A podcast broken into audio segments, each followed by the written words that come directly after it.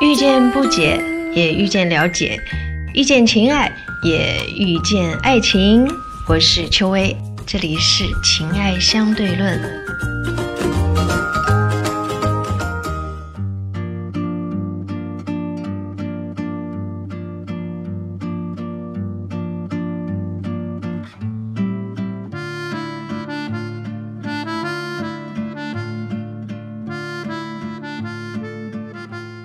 我是秋薇，这里是又一期的情爱相对论。在上一期的节目里约好了，今天继续聊北野武。上一次的节目就拉里拉扎的先说了点别的，那人真的很难改自己的习惯，所以这一次可能还会是这样。介绍北野武有一个我很喜欢的他写的书，叫做《菊次郎与佐纪》，是他自己的传记，重点是文笔非常好。啊，那我看的这个版本的翻译叫陈宝莲，是台湾的繁体字的译本。我从小就很喜欢看繁体字，我觉得那个才是中国字，又有形又有意。在北野武的这本书里头，他把一本书写得好像一个电影。从他接到通知，知道他妈妈在一个重病的时刻，然后他陷入回忆，还有一个。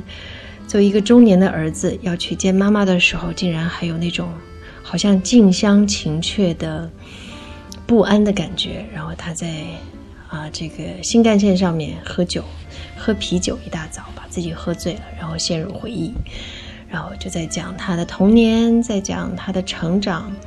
他这本书的副标题叫做《他的成长像是跟他妈妈的战争》，很多人的成长都像是在跟父母的战争。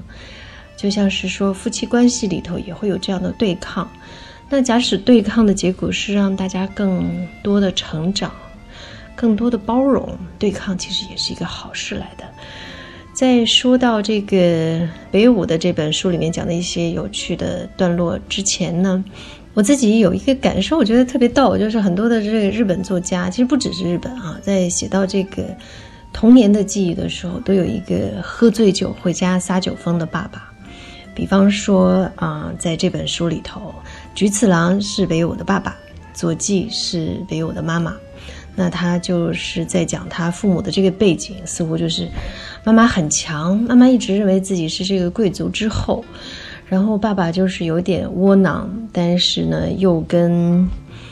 好像这个家之间说不清的那种。然后北野武的话说的特逗，他说：“尽管爸爸妈妈吵吵闹闹，但生了他们这么多的小孩，应该感情也还不错啊。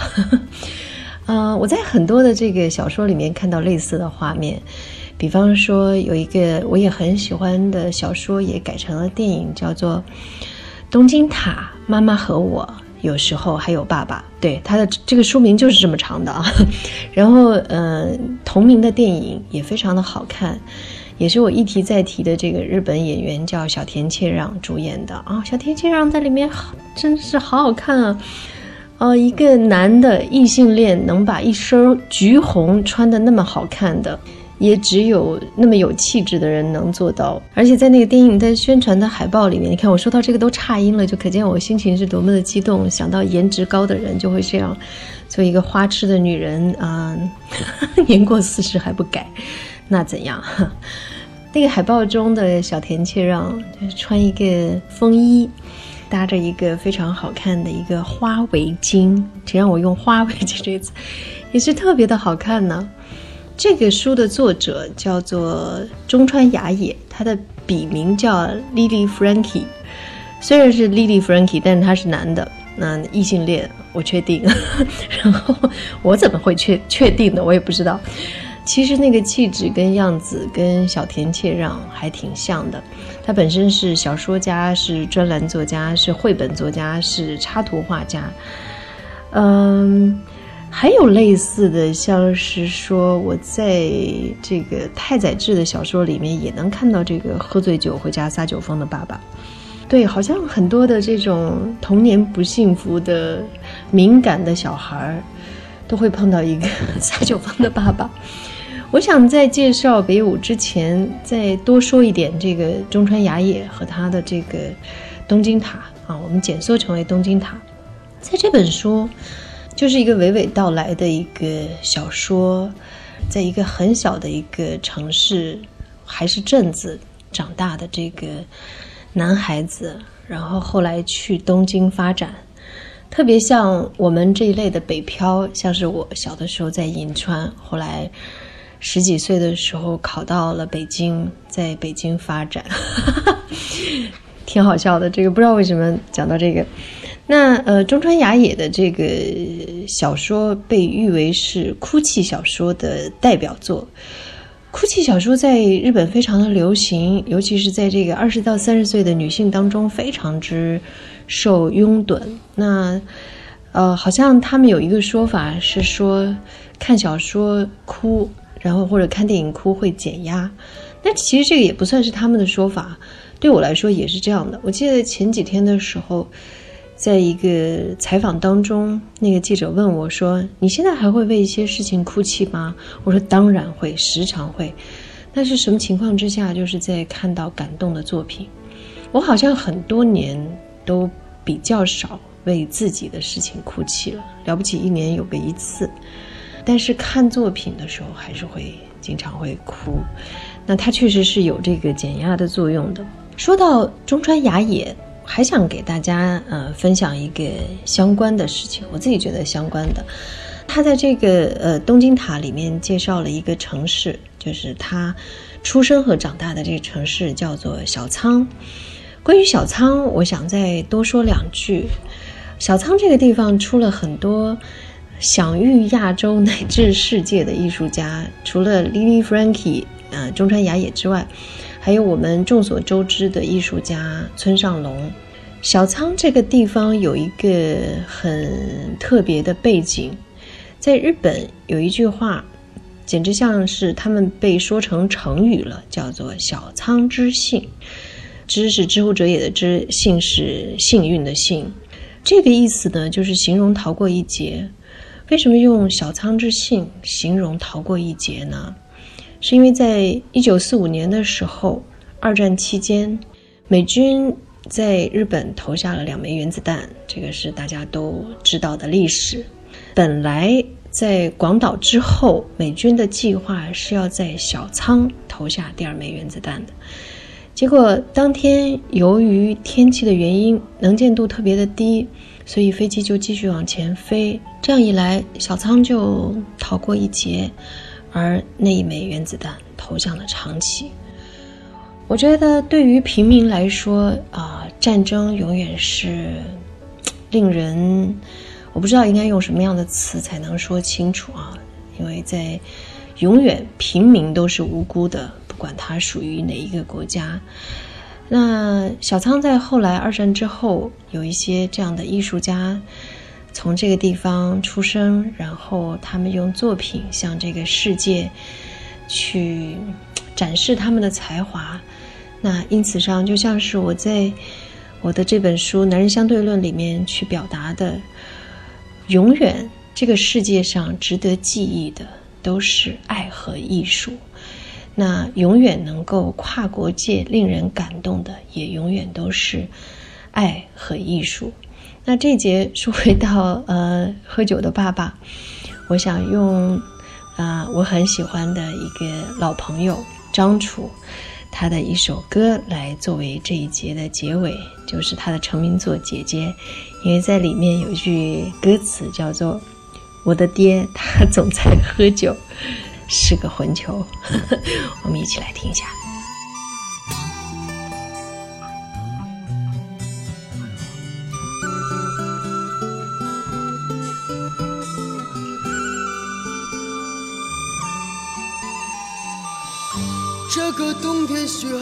下，站在路上眼睛不眨，我的心跳还很温柔。你该表扬我说今天很听话，我的衣服有些大了，你说我看起来挺高，我知道我站在人群里挺傻。我的爹他总在喝酒，是个混球。在死之前，他不会再伤心，不再动拳头。他坐在楼梯上，面不是对手。感到要被欺骗之前，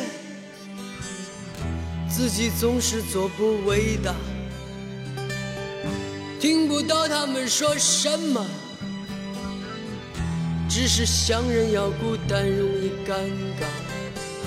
面对我前面的人群，我得穿过而且潇洒。我知道你在旁边看着，听讲。姐姐，我看见你眼里的泪水。你想忘掉那侮辱你的男人到底是谁？他们告诉我，女人很温柔，很爱流泪，说着很美。哦，姐姐我想回家，牵着我的手，我有些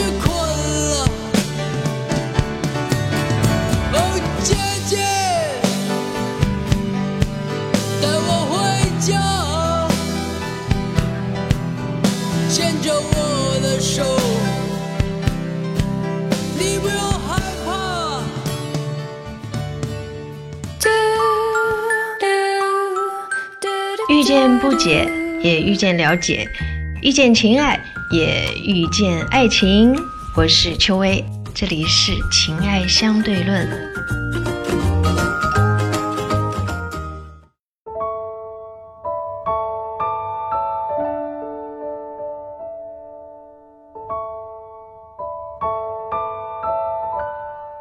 感谢继续，这里是情爱相对论，我是秋薇。刚听到张楚的那首《姐姐》，后来在很多的演出中，张楚都不怎么喜欢唱《姐姐》这首歌了。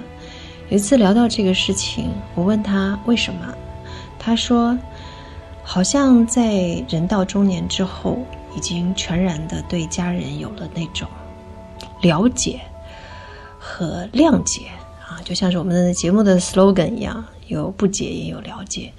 我觉得人生就是一个从不解到了解的过程。那今天本来是说要介绍北野武，是的，一定会的。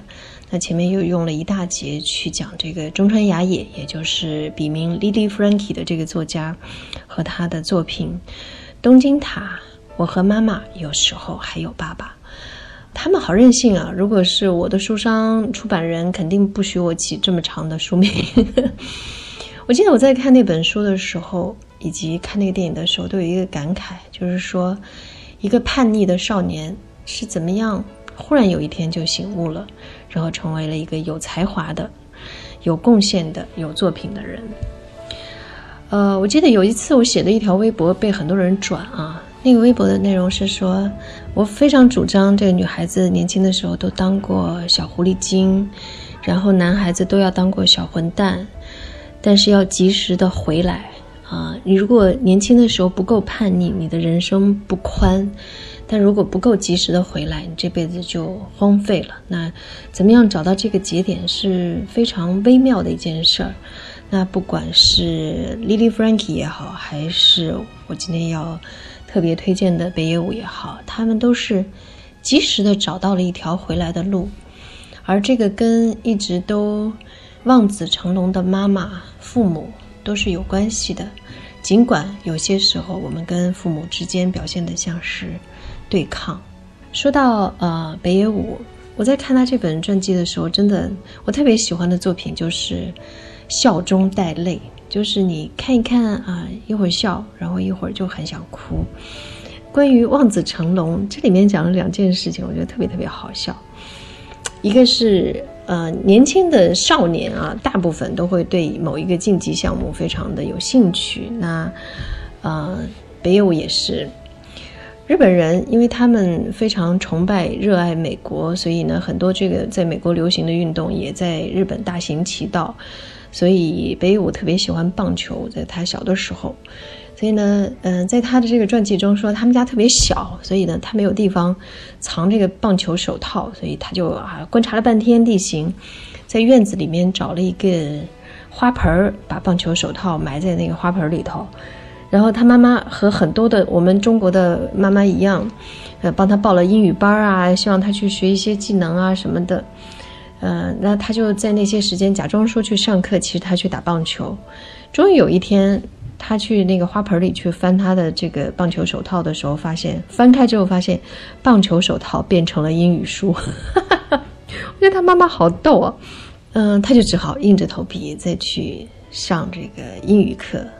那当然是假装上啊！有一天他又其实是跑出去玩，回来以后碰到他妈，他妈妈在院子里头，一脸严肃的用英语问他 “How are you？” 然后他就愣在那儿了。然后他妈妈跟他说：“笨蛋，说你应该回答 ‘I'm fine’。”然后边有说，后来他才了解到，他妈妈为了要测试他，自己特地去跟英语老师学了。How are you? I'm fine.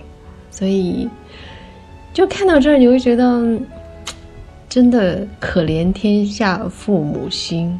我说的这句的时候有点抖，因为又想笑又想哭。想到我自己的妈妈，为了让我自己学乐器，好，不能讲我了，再继续讲北舞。还有一个段落是我觉得挺感动的，就是北舞有一天决定要搬出去住了，然后。信誓旦旦跟他妈妈甩了个脸，说我走了，一副一去不回头的样子。很多的时候啊，少年给自己打气，然后都会无疾而终，因为其实根本就做不到嘛。所以北舞也是这样，摆出一副绝尘而去的嘴脸。但是刚搬出去一个月就交不起房租了，然后就只好每天爬窗户进出。为了怕这个房东拦截他，直到这个半年之后，有一天他的房东终于捉到他了，然后呢就说：“你给我跪下。”然后 他就只好献上他的膝盖。然后他房东说：“没关系的，你继续住下去吧。但是你要去好好的感谢你妈，说早在你搬来的时候，你妈妈就已经把你半年的房租都付了。然后你妈妈说。”那个傻瓜一定会过一个月之后就交不起房租，所以你千万不要把他赶出去。对，这个就是北野武的妈妈，有一个如此了解自己的妈妈，真的是一个好可怕的事儿。我用“可怕”这个词，我相信凡是经历过被这样爱过的少年也好，青年也好，都知道这个打引号的可怕。代表着什么样的意思？Yes, I'm lonely city bird 高いビルが 切り取った。青空を見上げている。俺は孤独な通り誰も急ぎ足でうつむいて行き過ぎる。でも俺は飛び立つのさ。いつか高く遠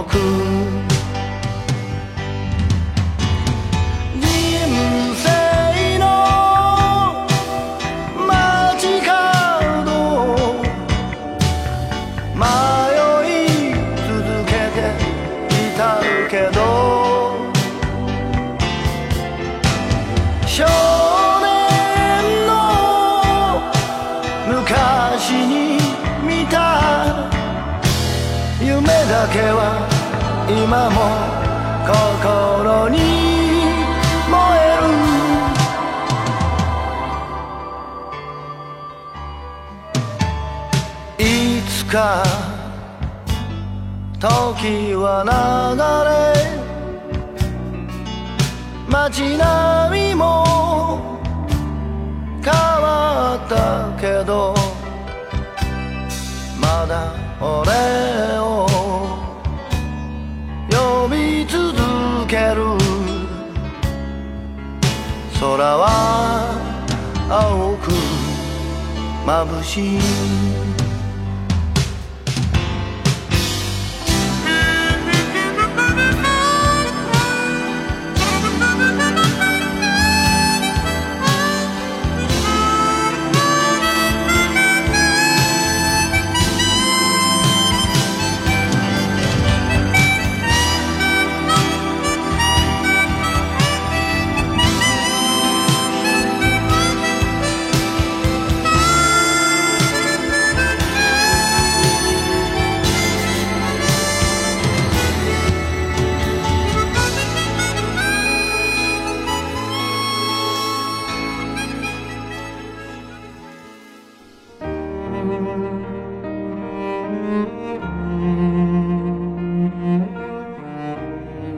感谢继续《情爱相对论》，我是秋薇。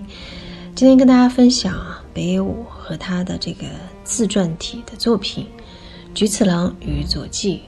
我非常喜欢北野武的文字，有时候甚至对他的文字的喜欢超过对他的电影的喜欢，因为他的文字非常克制，啊，不煽情，然后在冷峻之下蕴藏着那种非常有爆发力的深深的情感。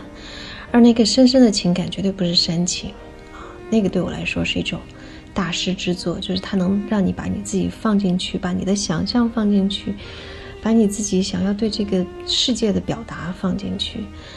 他刚才讲了一节北野武的妈妈是怎么样望子成龙的，然后在他这个作品里面讲他跟他妈妈的这种交际，我想到我们中国人常说的“知子莫若母”，有的时候真的是这样。在书里面，北野武讲到他成名之后，经常会去闯祸，然后他妈妈经常以一个彪悍的妈妈的形态出现，但这个彪悍不是对外人，是对他。